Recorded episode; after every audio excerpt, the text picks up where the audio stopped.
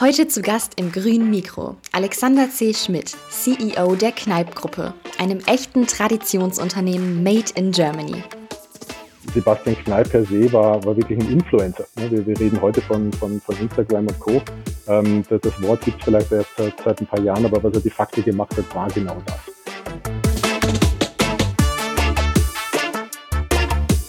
Moin, Servus und Hallo zum Grün Mikro, deinem Podcast zum Thema nachhaltige Wirtschaft. Unser Host Markus Noack interviewt für euch die CEOs und GründerInnen nachhaltiger Unternehmen sowie Prominente und WissenschaftlerInnen. Wir stellen euch die Gründungsgeschichten erfolgreicher, nachhaltiger Unternehmen vor und begleiten deren Weg von der Gegenwart in die Zukunft. Ganz besonders interessieren uns natürlich die Menschen hinter den bekannten Marken. Prominente Persönlichkeiten und WissenschaftlerInnen ergänzen den Teil, den die Wirtschaft nicht darstellen kann. Unser Gastgeber Markus Noack wollte von Alexander Schmidt zunächst erfahren, wie sein beruflicher Weg vor Kneipp aussah und was ihn letztlich zu Kneipp geführt hat. Darüber hinaus haben sich die beiden über die Großthemen unserer Zeit ausgetauscht: Digitalisierung und Nachhaltigkeit. Wie schafft Kneipp die Transformation und wie gelingt es dem Unternehmen, KundInnen über Generationen hinweg zu halten und neue Kundengruppen aufzubauen? Und jetzt direkt rein ins grüne Mikro mit Alexander C. Schmidt, dem CEO der Kneip-Gruppe.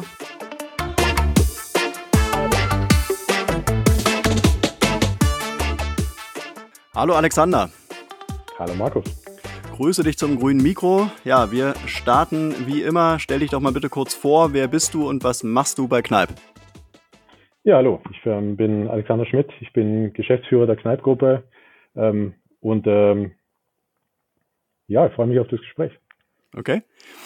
Ähm, ja, was ist so dein größtes äh, berufliches Learning äh, in deiner bisherigen Karriere gewesen? Bevor, bevor wir jetzt äh, wirklich dann explizit auf Kneipp eingehen, lass uns mal so ein bisschen in deine Vita äh, reinblicken. Ähm, was hast du gelernt? Äh, wie war vielleicht deine universitäre Laufbahn? Und ja, zurück zur Frage, äh, was würdest du sagen, was war bisher so dein größtes berufliches Learning?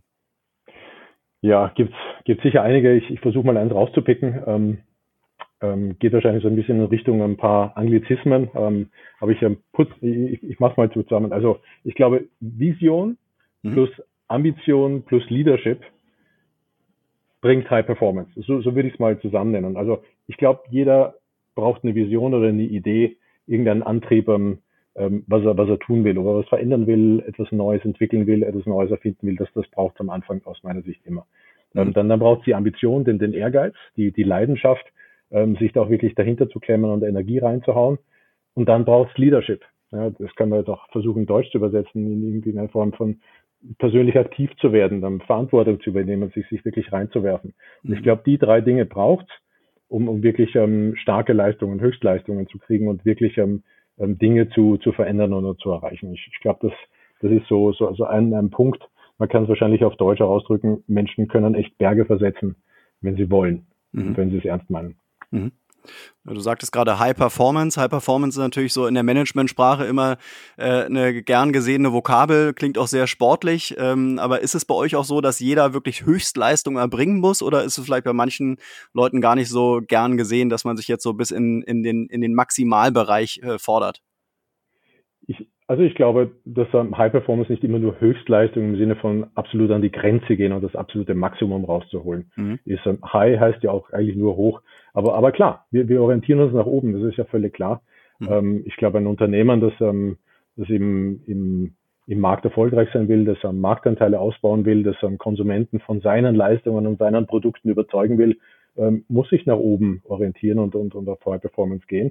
Und es passt auch ganz gut, ähm, innerhalb des Konzerns, wir gehören ja einer Firmengruppe an, ähm, die, die sich ähm, Werte gegeben hat, ähm, die über alle ähm, Unternehmen dieser Firmengruppe hinaus gelten. Und davon ist High Performance einer. Ähm, dazu gehört auch das Passionate Team. Und ich glaube, das braucht auch. Dieses leidenschaftliche Team, das sich dann auch wirklich dahinter klemmt und, und gewinnen will. Und ähm, der dritte Punkt ist Kundenorientierung. Und ich glaube, der ist auch nicht zufällig da. Denn äh, ohne Kundenorientierung, ohne ganz klares Ziel, für wen mache ich das denn alles, ähm, sei es der Handelskunde, sei es der Konsument, der Endverbraucher. Ähm, ohne das ähm, ist es nicht zielgerichtet, ähm, egal was wir da mit High Performance machen. Also die Dinge mhm. gehören zusammen und, äh, und müssen aufeinander aufbauen. Mhm. Ja, da hast du jetzt schon genug Futter genannt, wo ich gerne später noch drauf eingehen möchte. Aber zurück zu meiner ähm, Eingangsfrage. Ähm, Nochmal so ein ähm, bisschen ähm, ja, reinblicken in deine Jugend. Äh, wo bist du geboren, wo bist du aufgewachsen und wie sah deine schulische und eventuell universitäre Laufbahn aus? Mhm. Ich bin in Wien geboren, ähm, bin auch zur Schule gegangen, ging da aufs Gymnasium, ähm, habe dort auch studiert, ähm, zumindest die meiste Zeit lang. Ich habe ähm, BWL ähm, an der Wirtschaftsuni in, in Wien studiert und, äh, und, und, und war eine Zeit lang ähm, während dieses ähm, Studiums auch in den USA an der Carnegie Mellon University in Pittsburgh. Ähm, wahnsinnig ähm, spannender Aufenthalt, ähm, weil ich dort ähm, über das, was ich in Europa und in Österreich ähm, erlebt habe, natürlich nochmal ein ganz anderes Level an Internationalität, an Diversity erlebt habe. Ähm, mhm. ähm, an so einer MBA-School ähm, sind dann sind dann einfach wahnsinnig viele ähm, verschiedene Typen und Menschen, ähm, verschiedene Altersstrukturen, ähm, verschiedene Backgrounds aus, aus verschiedenen Ländern, aus allen Regionen der, der, der Erde. Also das war sicher ein, ein Diversity-Schub, ähm, den, den ich ähm, bis dahin ähm, so, so noch nicht gekannt habe. Und äh, ähm, nach dem Studium ähm, ging ich dann ähm, zunächst zu, äh, zu Procter Gamble, ähm, habe dort ähm, 1997 ähm, angefangen. Ähm, nicht ganz zufällig, denn ich habe damals schon gespürt, wie, wie sehr mich Marken und, und Innovationsmanagement faszinieren. Und dafür ist es ja nach wie vor eine der, der besten Adressen. Ähm, habe dort im Vertrieb begonnen, ging nach ein paar Jahren in, ins Marketing, ähm, lokales Marketing, regionales, ähm, später globales Marketing ähm, und ähm, habe das bis 2012 gemacht. Ähm, bin dann von dort ähm, zu einem britischen ähm, Hersteller von sehr innovativen Elektrogeräten gegangen, Dyson, kennt vielleicht auch der eine mhm. oder andere, mhm. äh, und war da zunächst ähm, Geschäftsführer für Deutschland und später kamen dann Österreich und Schweiz dazu. Wir haben dann den, den Dachcluster gebildet das habe ich bis 2017 gemacht und ähm, im Jahr 2017, ganz am Ende des Jahres, ähm, bin ich dann letztlich zu Kneipp gestoßen und habe da den besten Job, den man sich vorstellen kann, begonnen. Okay, das heißt also, du bist letztendlich auch so ein bisschen die Leiter der Nachhaltigkeit hochgelaufen von Procter Gamble, die, glaube ich, äh, schon hier und da mal so ein bisschen kritisiert werden für ihre Nachhaltigkeit. Dann zu Dyson. Ich glaube, die sind, was, was Nachhaltigkeit anbelangt, ja äh, absolut innovativ unterwegs und versuchen auch immer wirklich nachhaltige Produkte zu bauen. Und jetzt bei Kneipp, wo ähm, ja Nachhaltigkeit schon, schon an oberster äh, ähm, äh, oberster Stelle steht. Ähm, mich würde jetzt interessieren, wo kommt dein Mindset her? Weil du bist natürlich auch noch zu einer Zeit äh, zur Uni gegangen, wo vielleicht Nachhaltigkeit jetzt nicht in jeder in jeder Lernmaterialie drin stand. Äh, hast du dir das denn so äh, autodidaktisch selber nochmal äh, angeeignet oder warst du von, von, von Grund auf schon ein nachhaltiger Typ? Ich glaube schon, dass das Grundinteresse schon, schon, schon immer da war, aber, aber seien wir auch ehrlich, ähm, äh, in, den, in den 90er Jahren und Mitte der 90er, Ende der 90er, als ich in den Arbeitsmarkt eingetreten bin, war es noch nicht das Riesenthema, das es heute ist. Das, mhm. das müssen wir ja auch ganz klar sehen. Ähm, der rote Faden war für mich damals ähm, eigentlich mehr die, die Marke und die Internationalität, die zugenommen hat äh, und die sich ähm, durchgezogen hat, ähm, die, die Leidenschaft für Innovation, für Marktgestaltung, für, für Organisationsentwicklung ähm, irgendwann kam auch Digitalisierung dazu. Auch das war kein Thema, das in den 90er Jahren sofort da war. Da haben wir ehrlich gesagt angefangen, ähm, E-Mails zu bekommen. Mhm. Ähm, und äh, die Nachhaltigkeit, die kam natürlich ähm, mehr und mehr. Und ähm, egal welches Unternehmen wir jetzt nennen würden, ich glaube, vor 20 oder 30 Jahren war kein Unternehmen so stark involviert mit Nachhaltigkeit, wie es das heute ist.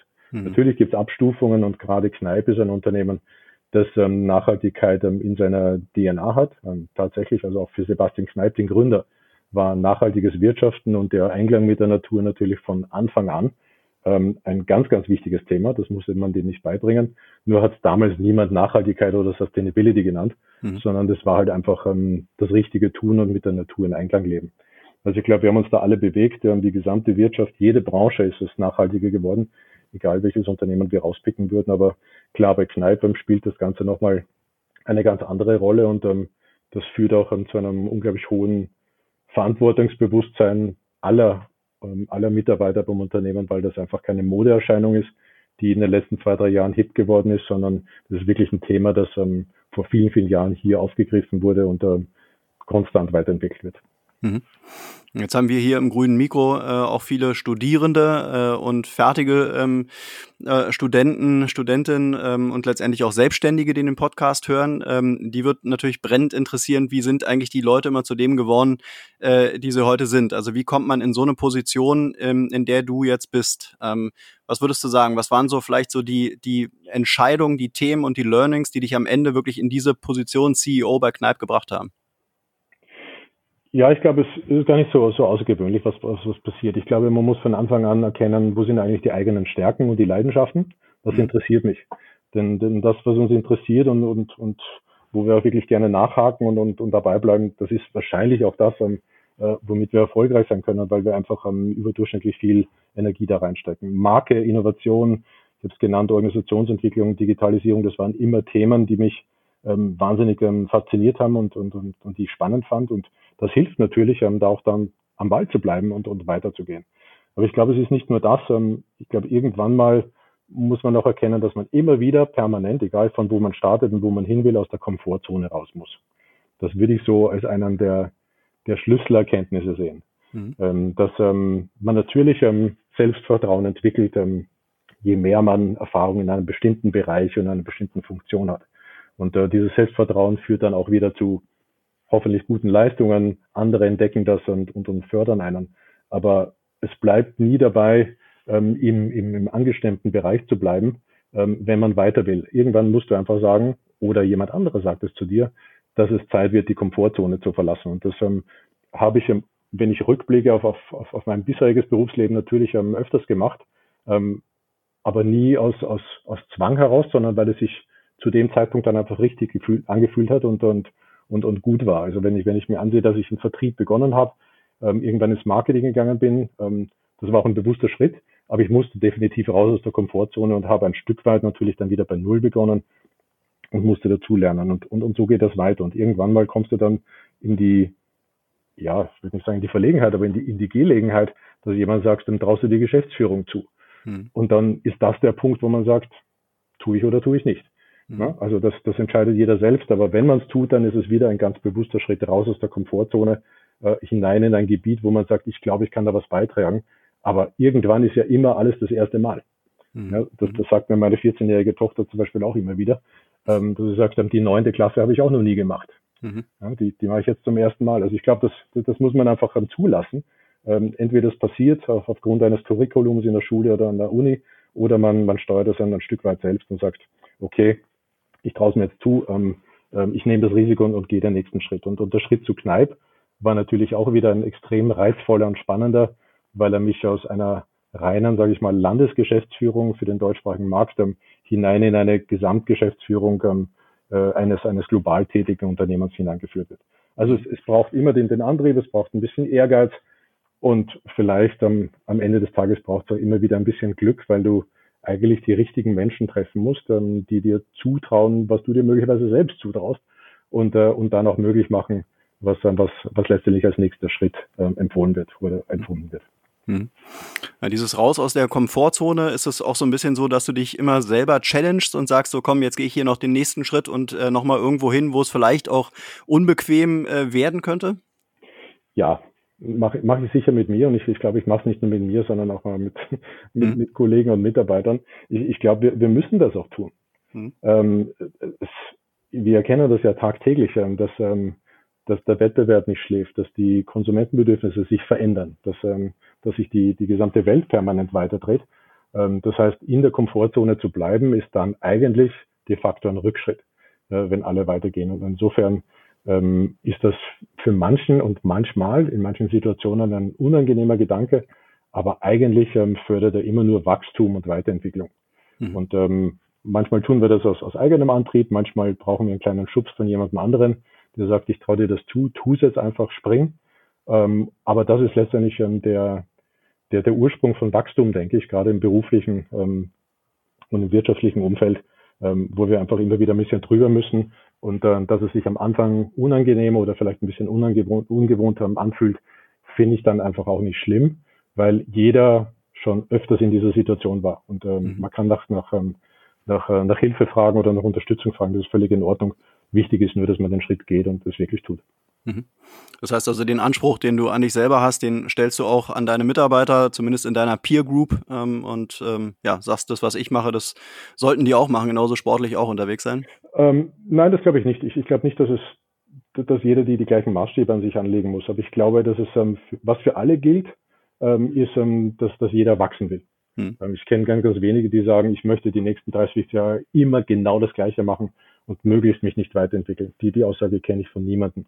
Und was das bedeutet, dieses Weiterentwickeln, das muss natürlich ähm, jeder vielleicht auch mit Hilfe des Vorgesetzten entdecken. Und dann muss es einfach Chancen geben und dann, äh, und dann eben die Hilfestellung. Ich glaube nicht, dass jeder den gleichen Anspruch an sich selbst haben soll und jeder muss mit dem glücklich werden, was er, was er tut. Aber wichtig ist, und das glaube ich, haben wir alle gemeinsam, wir wollen uns weiterentwickeln, wir wollen dazulernen ähm, und wir wollen ähm, unseren Scope erweitern. Das, ähm, die, die Geschwindigkeit und, und, und, und ähm, den, ähm, ja, den, den, den Anspruch, den, den muss jeder für sich selbst dann definieren, aber dass jeder weiter will und, und nicht stehen bleiben will, ich glaube, das, ähm, das sehe ich bei den aller, allermeisten. Und ähm, ja, das, das muss man dann, dann richtig fördern und in, in der richtigen Geschwindigkeit, in der richtigen Intensität auch unterstützen. Mhm.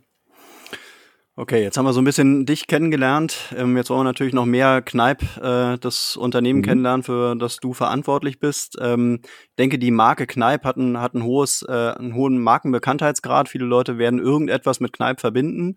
Ähm, aber stell du uns doch mal das Unternehmen so in deinen eigenen Worten nochmal vor. Ja, ich, ähm, ich spreche von Kneipp ganz gerne als 130-jähriges Startup. Mhm. Klingt vielleicht ungewöhnlich, aber, aber die 130 Jahre, die können wir beweisen. Ähm, dieses Jahr werden wir 131. Wir haben letztes Jahr ein großes Jubiläum gefeiert.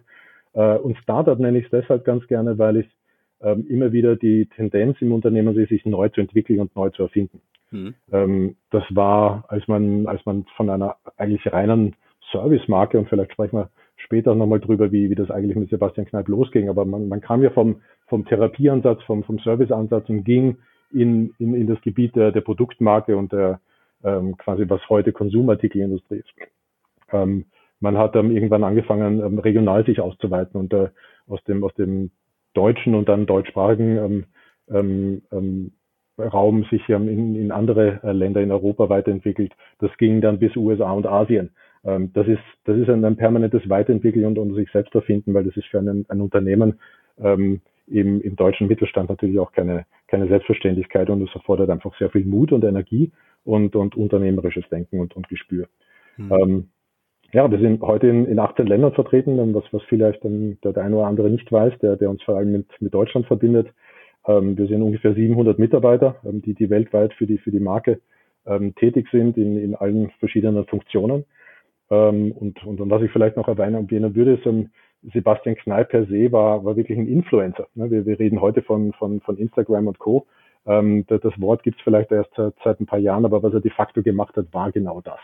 Ähm, er hat ähm, Follower um sich geschaut, ähm, hat seine, seine Lehre verbreitet und, äh, und hat mehr und mehr Follower an sich gebunden und, und, und ist weit über, über Deutschland und, und Europa hinaus äh, bekannt geworden mit der, mit der Philosophie, die er kreiert hat. Und äh, nicht zuletzt deshalb ist die Kneipsche Idee ja nach wie vor top aktuell.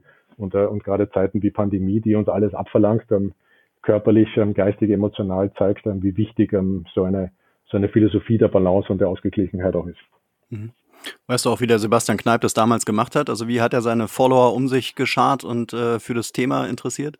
Ähm, ja, es ist ganz, ganz langsam gewachsen, aber ich, ich glaube wirklich begonnen hat, ähm, indem er im Selbstversuch erstmal getestet hat, ähm, was, äh, was alles mit Wasseranwendungen geht. Da kommt es mhm. ja eigentlich her. Ähm, er ist ähm, selbst ähm, schwer krank geworden, also als Kind und Jugendlicher, ähm, hatte eine schwere Lungenentzündung, die, die damals ähm, weitgehend eigentlich ähm, unheilbar war und, äh, und, äh, und, und, und für, für viele ein Todesurteil bedeutet hat.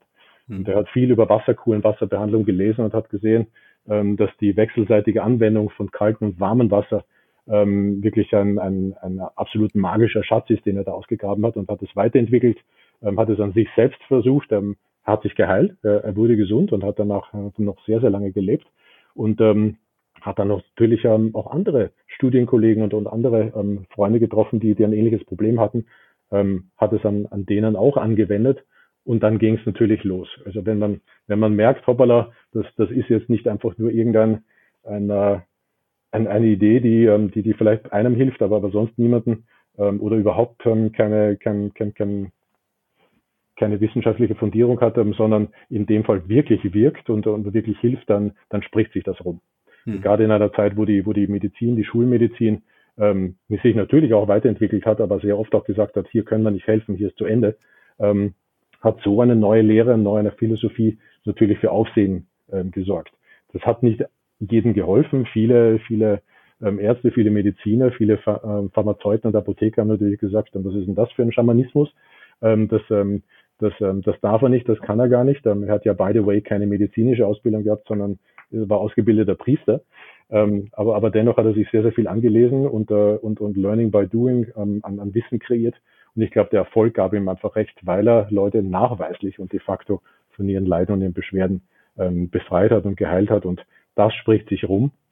Und äh, es hat sich so sehr rumgesprochen, dass der, der kleine Ort Bad Wörishofen, was ja sein, sein Mecker, seine, sein, sein Zentrum seines aktiven Schaffens war, ähm, wirklich überlaufen wurde.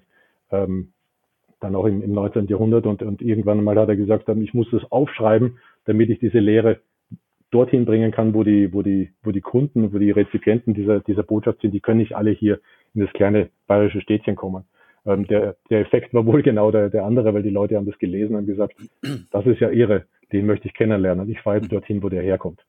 Also das, ähm, das hat dann wirklich um seinen Lauf genommen und es gibt viele Fotos, schwarz-weiß natürlich ähm, und nicht ganz ähm, ähm, Instagram-like, aber, aber ich glaube, wenn es das Tool damals gegeben hätte, dann, dann hätte es da den einen oder anderen ähm, super spannenden Post gegeben mit, mit vielen, vielen Likes, denn die Leute haben zugehört, er hatte was zu sagen. Und das Schöne ist, dass das auch heute noch ähm, extrem relevant ist und wir keine Geschichten erfinden müssen, sondern einfach aus dem, aus dem reichen Fundus von Sebastian Kneip schöpfen können und die Lehre immer wieder weitererzählen können. Hm. Also es klingt fast so, als hättest du dich richtig mit der Person Sebastian Kneip auseinandergesetzt und da vielleicht irgendwie ja so eine kleine DNA-Bibel äh, zum Antritt bekommen. Ähm, also hast anscheinend auch richtig Ahnung vom von der Gründungsgeschichte. Äh, wie viel Gründergeist oder wie viel Sebastian Kneip steckt denn heute noch in der, Mar in der Marke?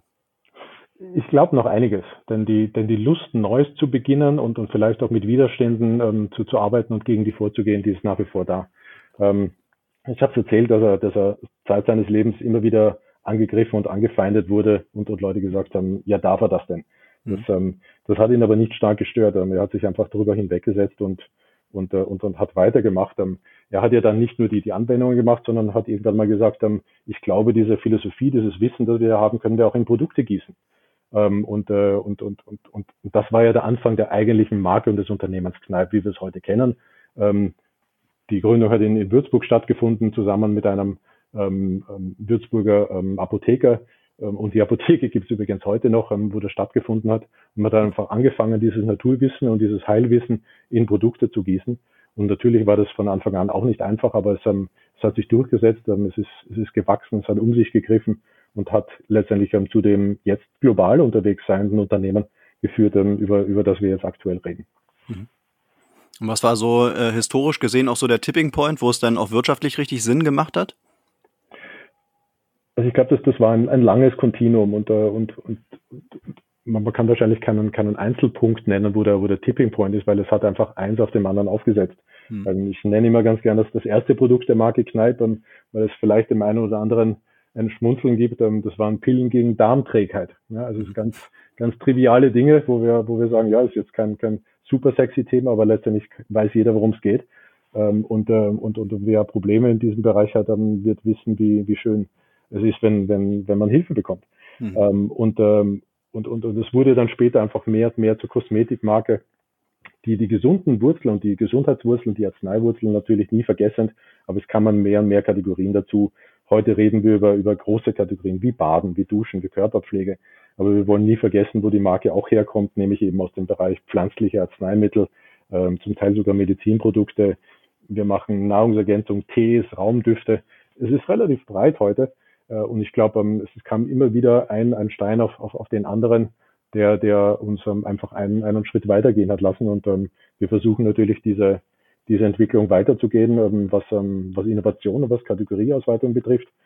Aber das andere ist auch der, der internationale Footprint, der logischerweise in Deutschland, in, in Bayern begonnen hat ähm, und, äh, und, und, sich mehr und mehr dann so in konzentrischen Kreisen ausgeweitet hat. der, der Dachraum mit Österreich, Schweiz war natürlich naheliegend aufgrund der kulturellen Nähe. Benelux kam dazu als, ähm, als erste offiziell gegründete ähm, Auslandsniederlassung Ende der 70er Jahre.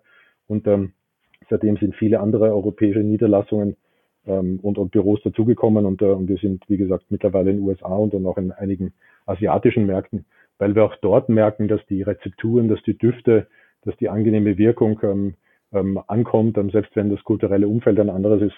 Und das ähm, lässt uns auch im Weiteren dann glauben, dass, ähm, dass wir ähm, jede Menge Wachstumspotenzial auch international haben. Mhm. Ja, lass uns doch noch mal kurz so ein bisschen wirtschaftlich werden. Ähm, wo steht denn das Unternehmen heute und wo wollt ihr hin? Jetzt so zum, ähm, ja, zu deinem Amtsantritt sozusagen, äh, wirst du dir auch Gedanken gemacht haben, ähm, was kann ich aus dem Unternehmen noch so machen? Also was ist so die Zukunftsvision und vielleicht auch wirklich in Zahlen gesprochen, wo wollt ihr hin? Also ich, ich nenne ungern Umsatzzahlen oder, mhm. oder irgendwelche Ansagen, weil die, die, die sind ähm, nicht unbedingt für die Kommunikation aus, aus unserer Sicht gedacht. Aber was ich, was ich sicher sagen kann, ist, ähm, dass wir sowohl in den bestehenden Kategorien, in den bestehenden Geschäftsfeldern, wo wir heute stark sind, im Baden, im Duschen, in der Körperpflege, in Arzneimitteln, in, in OTC-Produkten, ähm, da wollen wir natürlich ähm, weiterhin stark sein und, und noch stärker werden, weil das ist ähm, letztendlich das Rückgrat der Marke und, und da können wir noch sehr viel tun. Aber wir gehen auch in neue Bereiche, ähm, sei es ähm, Männerpflege oder, oder Handseifen, die recht nah am bestehenden Geschäft ähm, dran sind, aber sinnvolle Ergänzungen sind. Wir wollen natürlich ähm, aus einem historisch bedingten, aber auch vom Portfolio bedingten Fokus auf, ähm, auf eine weibliche Zielgruppe äh, durchaus auch zum Beispiel die, die Männer glücklich machen und, äh, und, und, und sie mit mehr Kneipprodukten und, äh, und Kneipinhalten versorgen.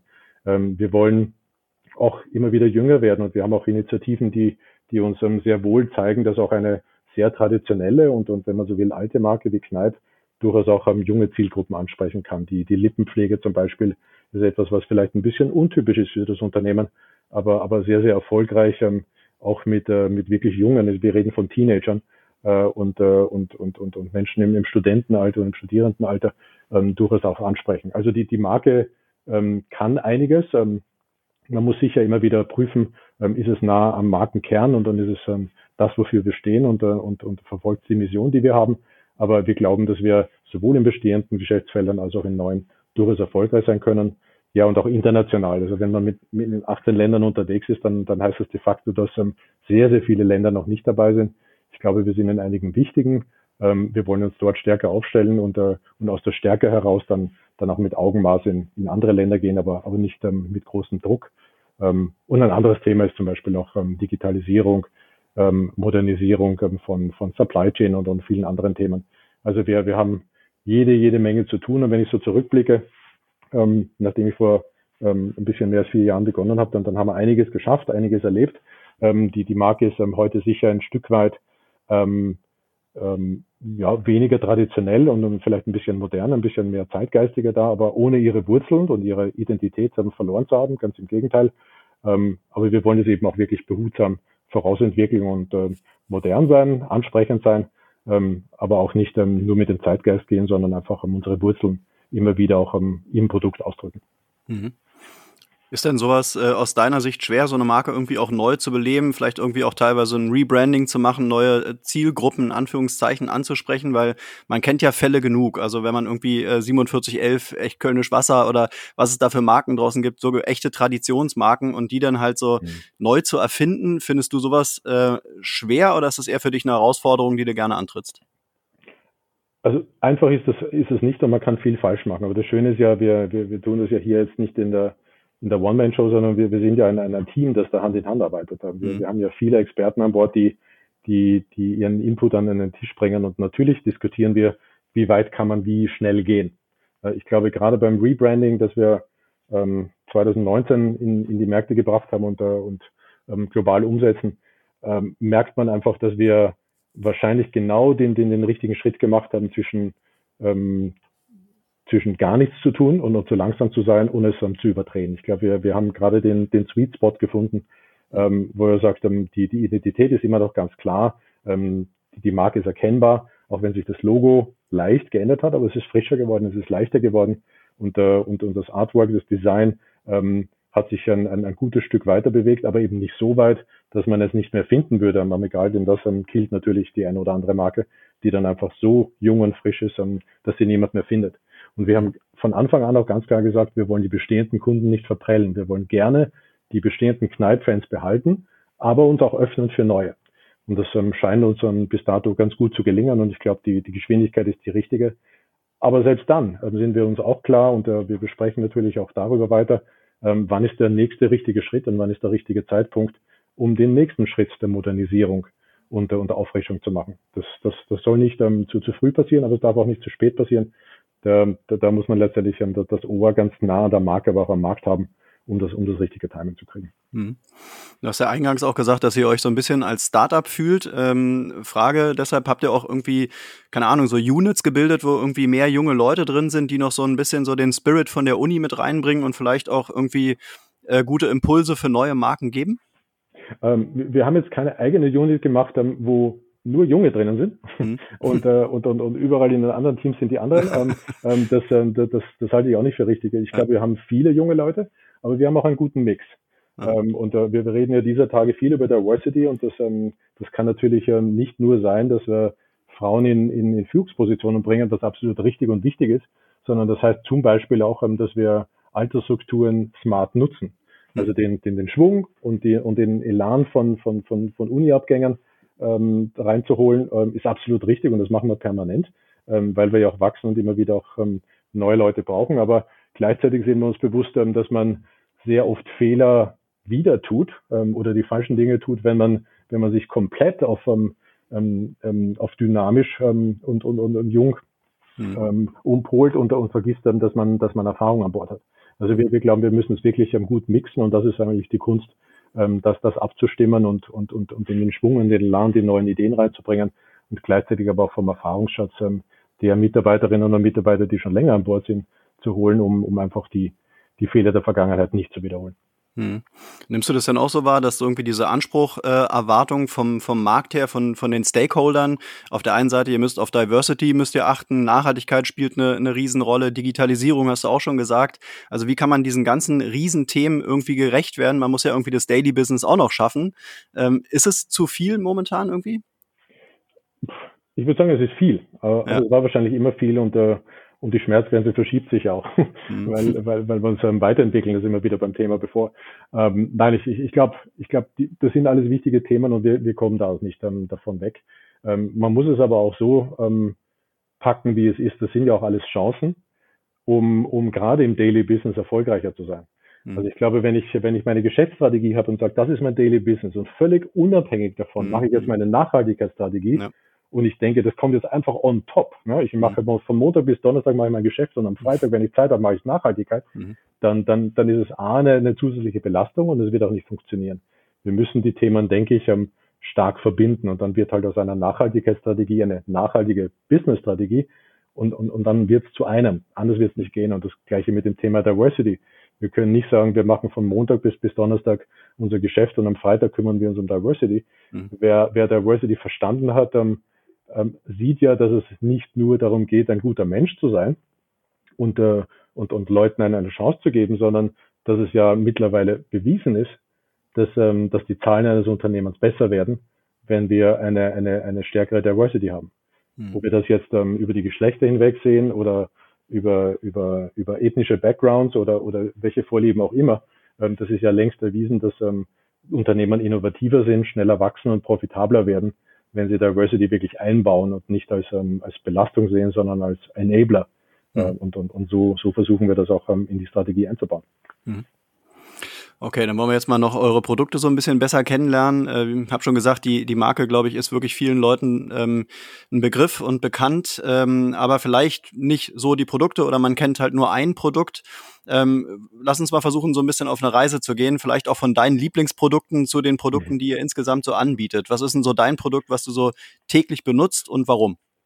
Ähm, also ich, ich liebe natürlich alle unsere Produkte. Ne? Das, das muss ich sagen. Und äh, die sind ja auch alle großartig. ähm, ähm, was ich im Moment gerade sehr, sehr gern benutze und, und das sind auch gerade neue Produkte und die, die gefallen mir richtig gut, ist zum einen die neue Männerpflege. Mhm. Ja, wenig überraschend. Ähm, tolles Waschgel, tolle Gesichtscreme, tolle Bartpflege. Ähm, ich, ähm, also letzteres verwende ich nicht, äh, nicht täglich, ähm, weil ich jetzt nicht einen, einen so dramatischen Bart habe, aber wenn ich es ein paar Tage wachsen lasse, dann, dann kommt das auch ins Spiel.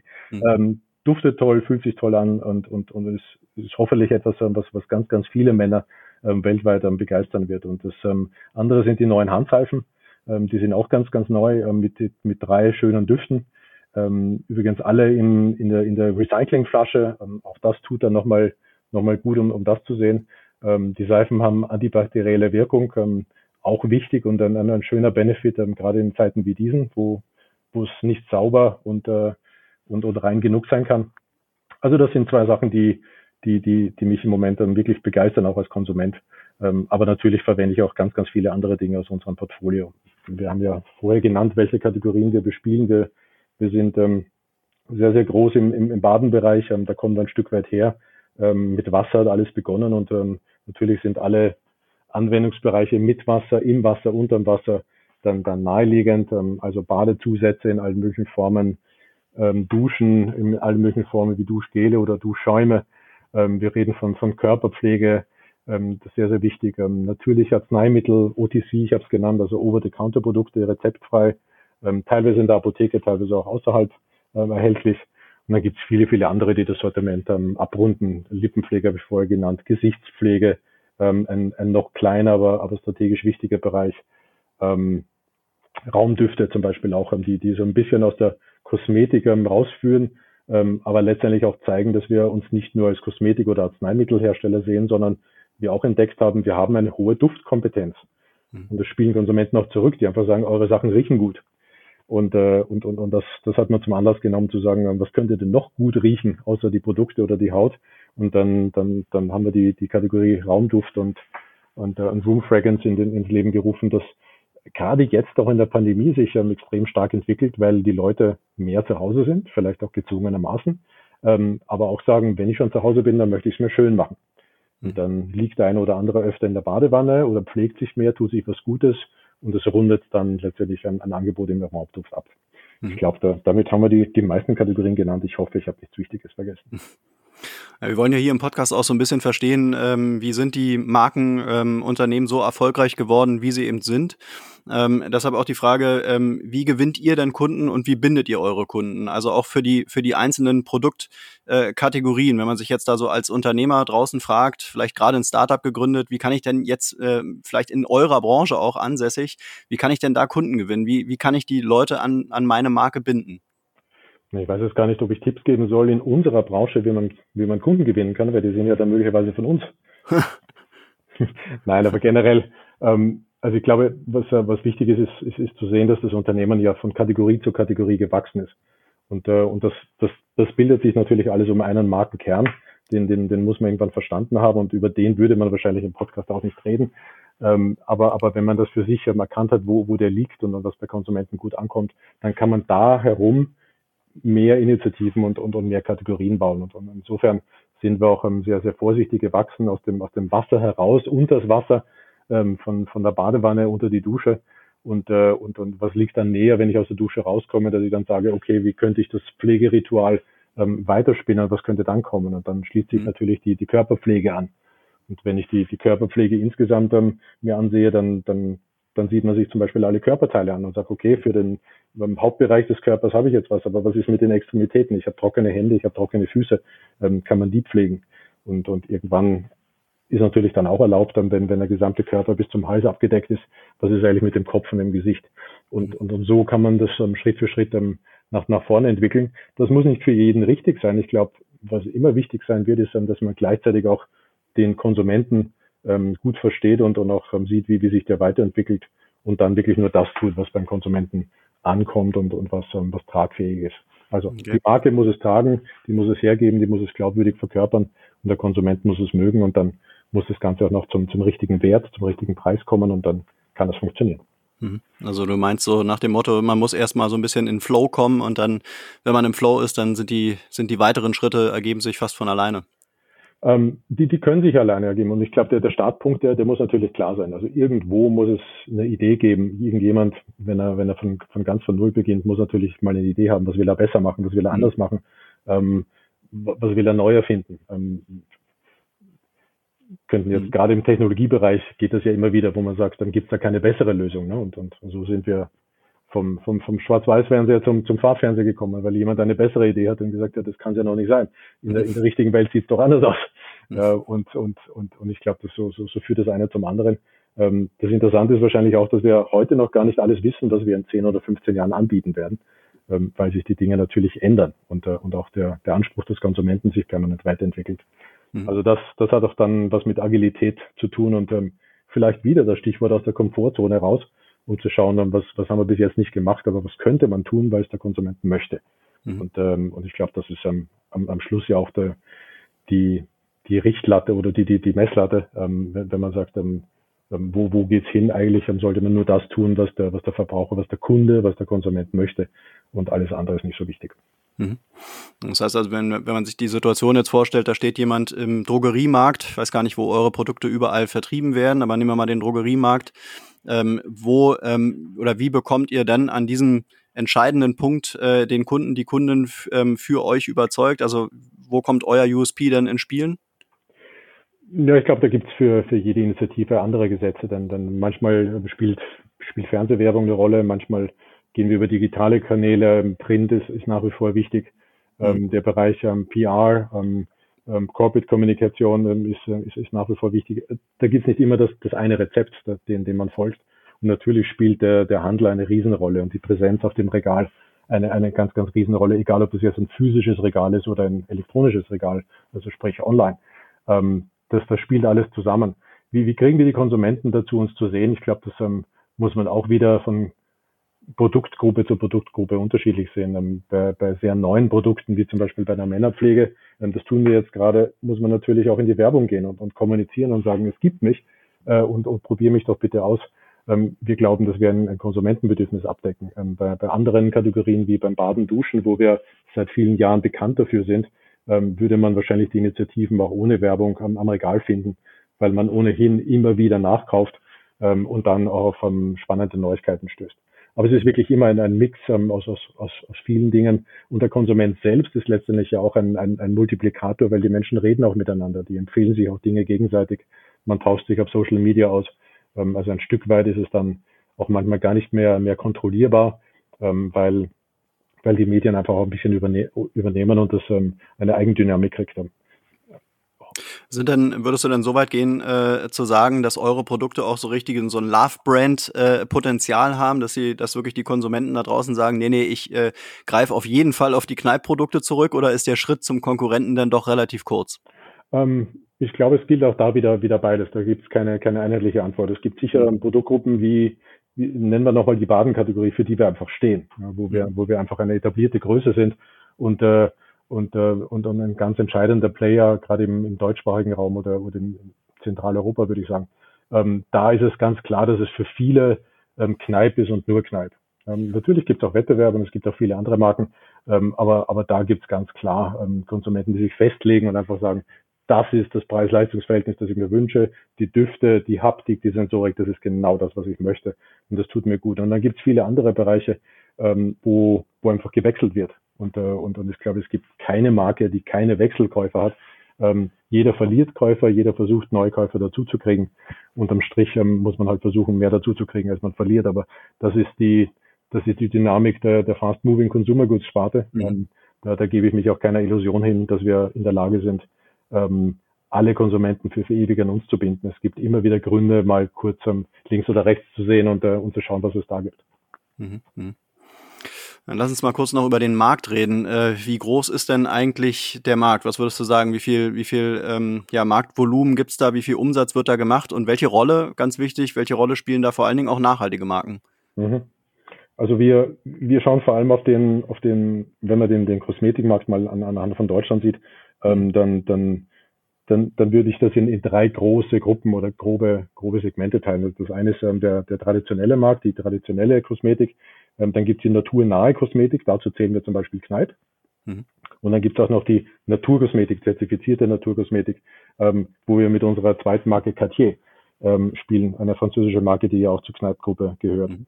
Und wenn man die zwei letzten naturnahe Naturkosmetik zusammennimmt, dann reden wir roundabout von 2,6, 2,7 Milliarden Euro. Und das zusammen sind ungefähr 19 Prozent. Also der Rest ist ungefähr 80 Prozent, ist deutlich größer. Ähm, wir reden also von einem deutlich zweistelligen Milliardenbetrag ähm, für die Gesamtkategorie. Aber für uns ist wichtig, ähm, dass wir uns darauf konzentrieren, wo wir sind, nämlich im naturnahen Bereich und Naturkosmetikbereich. Und das Schöne ist, beide Segmente wachsen. Mhm. Und, und, und zuletzt wachsen nur diese beiden Segmente. Mhm. Und das zeigt auch eine Verschiebung. Und, äh, und wenn wir von, von Nachhaltigkeit sprechen, und weil du gerade sagst, welche Rolle spielt das da? Na, ich würde sagen, eine offensichtliche. Mhm. Ähm, weil, weil mehr und mehr Volumen von, von der traditionellen Kosmetik in die naturnahe und in die in Naturkosmetik ähm, ähm, hineinschiftet. Und das ist sicher kein Zufall, sondern das ist ähm, einfach ein fortschreitendes Bewusstsein für Nachhaltigkeit. Ähm, natürlich auch eine Weiterentwicklung dieser Marken, die vor 20, 30, 40 Jahren vielleicht auch noch nicht dieses Konsumentenerlebnis, ähm, Produkterlebnis geboten haben, das sie heute tun. Da ist es wichtig, dass, dass da auch ein bisschen Forschung und, und, und, und, äh, und Wissenschaft dabei ist und dass wir das ähm, ähm, einfach auch zusammenbringen und, äh, und dafür steht Kneipe ein Stück weit auch, dass wir sagen, Best of Nature auf der einen Seite, Best of Science auf der anderen Seite. Wir versuchen es wirklich zusammenzubringen, möglichst natürlich zu sein, ähm, aber auch die, die wissenschaftliche Erkenntnisse reinzubringen, damit auch ähm, ähm das Konsumentenerlebnis ähm, auf dem Niveau ist, ähm, wo man es möchte. Mhm. Naja, du sagtest das gerade, jetzt wird letztendlich die ganze Wirtschaft wird äh, nachhaltiger, auch die großen Brands, die vorher mit Nachhaltigkeit nicht äh, viel zu tun hatten, in den Produkten nicht viel Nachhaltigkeit drinsteckte, müssen mittlerweile auch eben ihre grünen Produkte anbieten. Ähm, bildet es oder stellt es für euch eine Art Gefahr dar, dass man dann irgendwann als Naturmarke, als nachhaltige Marke so ein bisschen obsolet wird, weil die, weil die kommerziellen ähm, Marken äh, im Prinzip auch Nachhaltigkeit anbieten? Ich glaube nicht. Ich glaube, dass wir, dass wir einfach dafür sorgen müssen, innovativ zu bleiben und natürlich selbst nicht stehen zu bleiben. Hm. Aber wenn sich alle voranbewegen, dann, dann kann es ja auch gelingen, dass der, dass der Abstand durchaus der gleiche bleibt, ähm, was für die einzelne Marke wichtig ist. Aber wenn ich es für das große Ganze sehe und für die gesamte Bevölkerung und den Planeten, dann ist es ja genau das, was wir uns wünschen. Mhm. Dass ähm, auch der große Massenmarkt und wirklich alle mitziehen und Richtung Nachhaltigkeit ja. gehen und das nicht ähm, ein, ein Hobby von, von 10 oder 20 Prozent des Marktes bleibt. Das, mhm. das ist ja das Richtige und darum müssen wir uns das wünschen. Aber gleichzeitig ähm, natürlich aus der Perspektive einer einzelnen Marke dürfen wir nicht stehen bleiben ähm, den, den Abstand darf man nicht kleiner werden lassen, sondern wir müssen einfach uns weiter bewegen. Da, da sind wir wieder bei der Agilität, beim, beim, beim Weiterwachsen und bei immer wieder die, die Komfortzone verlassen. was heute sich bequem anfühlt und gut anfühlt, ähm, ist möglicherweise dann einfach schon der Allgemeinplatz für, von morgen. Und darum müssen wir uns einfach auch dann ein Stück weit weiterentwickeln und, und, und, und neu erfinden. Mhm. Und spielt denn das Wort Nachhaltigkeit für euch äh, in Zukunft überhaupt noch eine Rolle, wenn es eh überall drin steckt? Sind es da nicht andere Wörter, mit denen man in Anführungszeichen äh, werben kann? Ja, ich weiß gar nicht, ob es primär um, um Werben geht. Ähm, natürlich mhm. tun das viele und, und, und das ist ja auch wichtig und, und es, es hat das Vokabular ergänzt. Aber ich glaube wirklich ähm, auf das, was ich vorher gesagt habe, ich glaube, wir müssen weggehen von, wir haben eine Geschäftsstrategie und eine Nachhaltigkeitsstrategie. Ähm, ich wünsche mir, dass wir das zusammenbringen und einfach sagen, wir haben jetzt eine nachhaltige Geschäftsstrategie und wir sind dabei und permanent dabei, das noch mehr zu verzahnen und, und miteinander zu verbinden.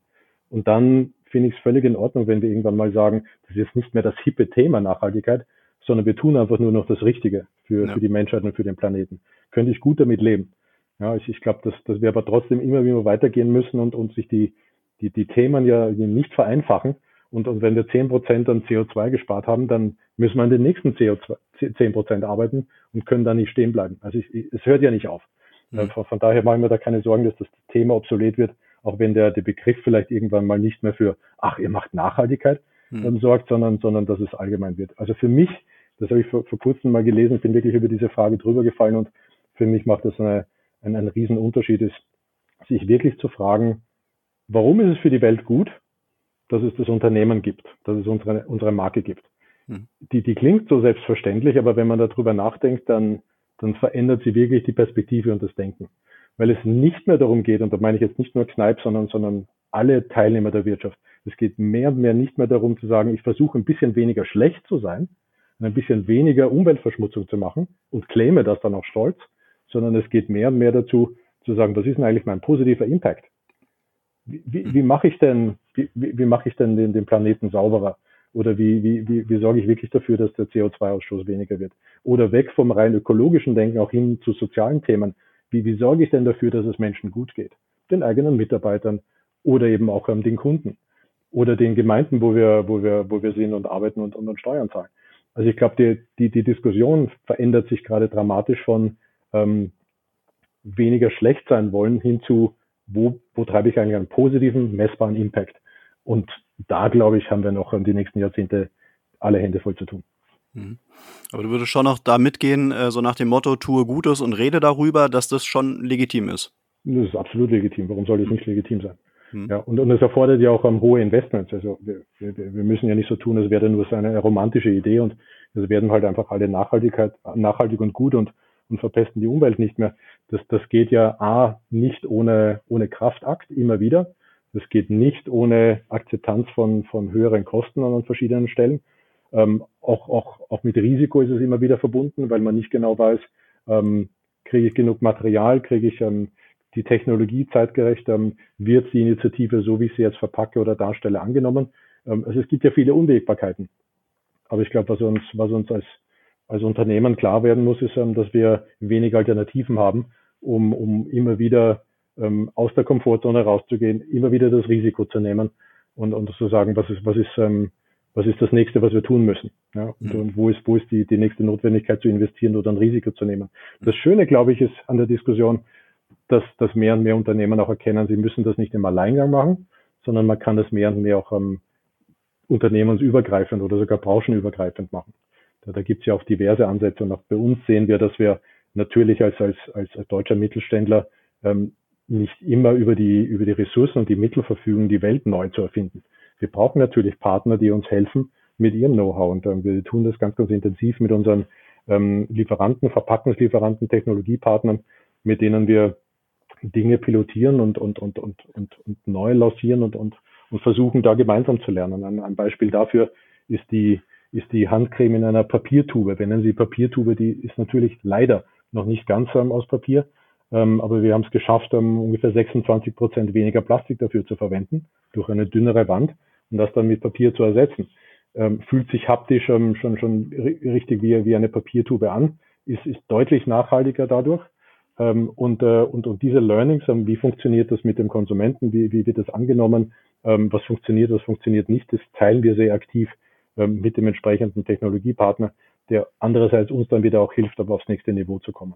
Also ich glaube, da, da, da ist ähm, viel Umdenken drinnen und natürlich sind wir alle ähm, in, in, in der, im, im Wettbewerb eingespannt und, äh, und, und, und jeder kämpft um, um Marktanteile, das, das wird nicht weggehen. Ähm, aber ich glaube, was sich, was sich ändert, ist ähm, eine gewisse Offenheit, ähm, Ergebnisse zu, zu teilen und miteinander zu entwickeln, ähm, um letztendlich für das größere Ganze einen Sprung nach vorne zu machen. Mhm.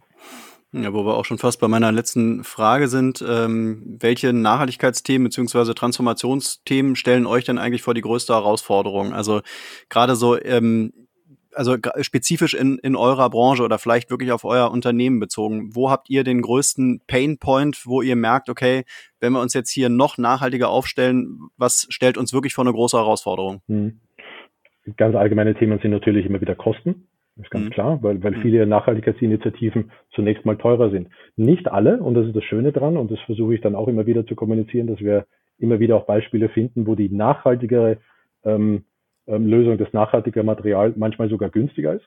Mhm. Ähm, aber, aber ich, ich glaube, das, ähm, das ist etwas, ähm, was, wir, was wir schaffen müssen, dass wir im Mix unserer Aktivitäten und unserer Investments und Initiativen ähm, einbauen müssen. Sehr oft haben wir mit Kosten zu tun. Das andere ist ähm, Verfügbarkeit. Verfügbarkeit von Rohstoffen, zum Beispiel von Materialien.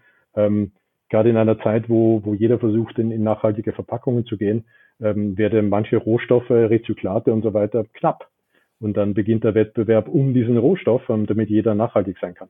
Mhm. Ähm, auch, auch das ähm, ist eine, eine, eine Schwierigkeit, die man im, im Netzwerk und mit, mit Entwicklungspartnern natürlich etwas ähm, abfedern kann. Und dann geht es letztendlich auch nicht nur um Verfügbarkeit von Rohstoffen und Materialien, sondern auch von Technologien.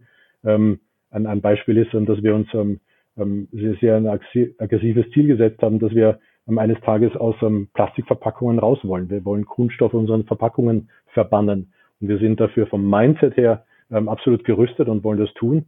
Was es aber auch braucht, ist letztendlich die Technologie, die es erlaubt.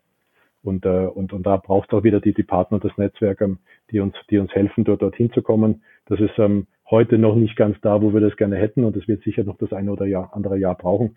Aber so kann man mit den, mit den Herausforderungen auch leben, indem man das auf verschiedene Schultern verteilt. Und, und ich glaube, gerade im, im Verbund mit Entwicklungspartnern ähm, kann man das, kann man das schaffen und die, die Motivation sollte eigentlich für alle da sein. Mhm. Äh, Thema Kosten, die könnte man ja im Zweifelsfall in den Griff bekommen, indem man einfach die Preise erhöht und vielleicht mal schaut, sind die ja, Kunden noch ähm, in der Lage oder gewillt, äh, höhere Preise zu bezahlen, die ja vielleicht am Ende des Tages auch so ein bisschen dazu führen, dass eben die ganze Lieferkette, Produktionskette dann doch noch nachhaltiger wird. Äh, würdest du sagen, dass, dass, dass man Kunden schon noch so ein bisschen äh, ja, äh, herausfordern kann und die Preise erhöhen kann? Ähm, ich würde sagen bedingt. Ähm, manchmal geht es und manchmal nicht. Ähm, und das hängt wirklich von der gesamten Initiative ab. Wie attraktiv ist das Konzept? Ähm, wie, wie einleuchtend ist der, ist der Produktvorteil? Wie, wie interessant ist das Konzept insgesamt? Was, was selten funktioniert, ist das Packmittel einfach nachhaltiger und teurer zu machen. Mhm. und es deshalb teurer zu machen und dann sowas aufs Regal zu stellen. Ich habe das selten gesehen, dass das funktioniert, obwohl die grundsätzliche Bereitschaft des Konsumenten total da ist und in, in, im überwiegenden Teil der Gesellschaft ähm, ist es absolut da, dass man sagt, ähm, Nachhaltigkeit ist mir wichtig, ich möchte mehr davon. Ähm, aber, aber, aber über gewisse Preisschwellen hinaus ähm, nimmt die Bereitschaft, ähm, das Geld zu bezahlen, dann, dann manchmal auch wieder ab. Also wir müssen uns ähm, immer wieder wirklich ähm, fordern und dann sagen, wie, wie kann ich das Konzept insgesamt so aufbauen, dass es möglicherweise mehr wert ist. Ähm, nur die Verpackung nachhaltiger zu machen und den Preis hochzuziehen, ähm, ist ähm, aus Konsumentensicht ähm, meistens nicht akzeptabel. Ja. Hm, hm. Okay, letztes Thema, worüber wir reden müssen, ist äh, Digitalisierung. Nachhaltigkeit und Digi Digitalisierung, die gehen sozusagen Hand in Hand. Mhm. Ähm, auf welchem Stand äh, seid ihr aktuell und wo müsst ihr vielleicht noch besser werden? Also ich glaube, das ist ein Kontinuum, ne? das ist ein Prozess, Schritt für Schritt. Mhm. Ähm, wir, wir, sind, wir sind ähm, ziemlich weit gekommen, würde ich sagen, gerade was die, was die Kommunikation und die Technologie betrifft, ähm, im täglichen Doing. Ähm, das hat uns die Pandemie gezeigt. Ähm, wer, wer hat vor zwei Jahren permanent ähm, stundenlang pro Tag mit Videokonferenzen verbracht und das waren, das waren wenige. Ähm, mhm. jetzt, jetzt tun wir es ähm, pausenlos und, äh, und, und immer wieder äh, und, und freuen uns dementsprechend dann auch wieder mal was, was anderes zu machen.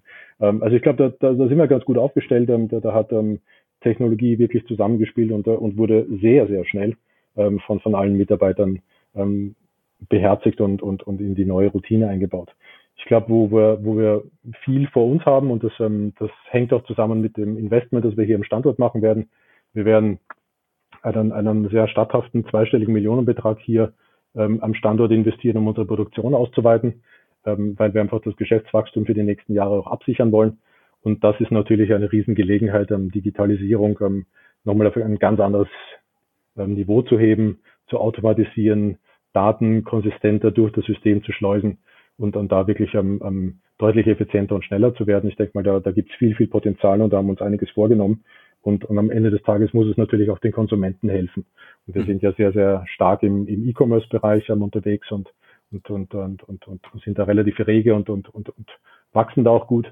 Und, äh, und ich glaube, ähm, das sollte man nicht nur dafür nutzen, um, um Umsatz zu, auszubauen und zu entwickeln, sondern letztendlich auch einen immer und immer besser werdenden Service äh, und, und, und immer immer, immer bessere Botschaften auch an den Konsumenten zu bringen, indem wir Daten smart nutzen, die die anfällen, äh, das aber nicht einfach nur als Datenkrake nutzen, sondern wirklich zu sagen, was, ähm, was kann ich damit an Wert stiften für den Konsumenten? Wie kann ich ein besseres ähm, Sortiment anbieten? Wie kann ich meine Inhalte noch besser auf die Bedürfnisse des Konsumenten ähm, anpassen? Und ich sehe da auch fast keine Limitierungen, was, was Digitalisierung auch bei uns betrifft. Hm. Wenn du sagst, ihr investiert am Standort, am Standort ist wahrscheinlich Würzburg, oder? Das ist Würzburg, genau genommen Ochsenfurt, also Landkreis Würzburg vor den Toren der Stadt. Ähm, aber das ist letztendlich die, die Heimat ähm, der, der Marke des Unternehmens. Ähm, hier fühlen wir uns auch wohl und hier werden wir kräftig weiter investieren. Hm. Okay, und, und Digitalisierung beinhaltet letztendlich, man braucht auch viele ITler. Bekommt ihr am Standort denn auch die passenden Leute leicht gesourced? Ähm, ich würde lügen, wenn ich sage ja. Ich, glaube, ich glaube, das ist an keinem Standort leicht. Ähm, ähm, und, und, und, selbstverständlich haben auch wir unsere Herausforderungen, um die, die richtigen Talente zu finden. Ähm, man kann sie finden und, äh, und ich glaube, was, was hilft, ist, dass das Unternehmen eine Botschaft hat und nicht einfach irgendein Job ist. Mhm. ich glaube, das, das, das hilft uns wirklich sicher nicht nur im IT-Bereich, ähm, sondern, sondern generell, dass wir halt auch einen, einen, einen Unternehmenszweck haben, dass wir eine gewisse Mission haben und, und uns wirklich bemühen, das Leben der Menschen zu verbessern und positiv zu beeinflussen. Und ich glaube, das hilft dann auch gerade im Digitalisierungsbereich, wo es natürlich ähm, einen Mangel an Talenten gibt. Hm. Also das heißt, ihr habt schon noch so ein paar Mitarbeiter-Benefits, äh, die vielleicht auch ähm, dann die Kandidaten da draußen, äh, ja, ihnen die Entscheidung leicht machen, zu euch zu kommen. Ich denke schon, wir, wir tun einiges. Also alle reden von, von, von Homeoffice, davon will ich schon gar nicht mehr reden. Es ist ja mittlerweile hybrid, aber ich ähm, glaube, dass wir da in den letzten zweieinhalb Jahren ähm, obwohl wir damals nicht bei Null gestartet sind, sondern das schon vorher gemacht haben, ähm, nochmal deutlich flexibler und agiler geworden sind. Ähm, wir haben die Technologieunterstützung davon, die, die uns erlaubt, dann das relativ flexibel handzuhaben. Ähm, es gibt hier einige Gründe, warum es schön ist zu arbeiten, selbst wenn man mal vor Ort ist.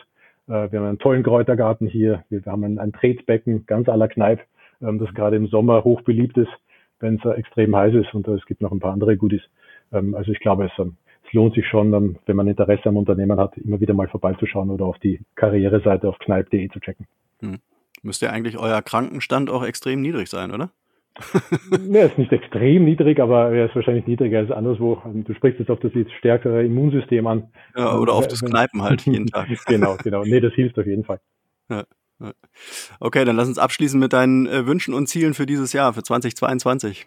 Ja, wir bleiben gleich beim Thema. Ich, ich denke mal, ich wünsche mir, dass Kneipp gesund bleibt. Und, und zwar in vielerlei Hinsicht. Ich möchte, dass das Unternehmen und die Organisationen gesund bleiben, gerade auch unsere Mitarbeiter, denen die Pandemie extrem viel abverlangt. Das ähm, äh, ist einfach so, körperlich, ähm, seelisch, ähm, emotional, das ähm, geht an niemanden vorbei.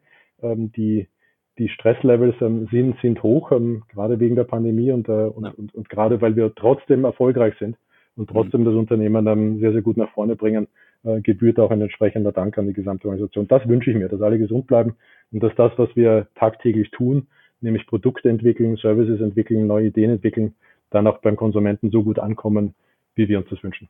Mhm. Was ja eigentlich schon auch Wahnsinn ist, dass so viele Unternehmen so gut durch die, durch die Krise gekommen sind, oder? Ähm, ja, absolut. Ich glaube, ja. da, da waren ganz viele agil und, mhm. und haben wahrscheinlich plötzlich Dinge getan, die sie sich nicht vorstellen konnten, wie eben Homeoffice und, und viele andere Dinge. Ähm, das zeigt aber auch, dass der Mensch anpassungsfähig ist und ähm, sich, ähm, sich den Gegebenheiten anpasst und, und daran, daran auch wachsen kann. Absolut. Alexander, ich sage vielen Dank fürs Gespräch. Hat viel Spaß gemacht, in die Kneipgeschichte mal mit dir reinzutauchen und äh, wünsche euch viel Erfolg und auf bald. Danke, Markus. Vielen Dank fürs Interesse. Danke. Ciao, ciao. Danke. Tschüss. Und das war's auch schon wieder für heute mit einer neuen Folge Grünes Mikro. Alle Infos und Links zu diesem Podcast findest du in den Show Notes. Wenn es dir gefallen hat, dann abonniere uns gerne auf den gängigen Streaming-Plattformen und lass eine Bewertung da. Wir würden uns freuen. Bis zum nächsten Mal.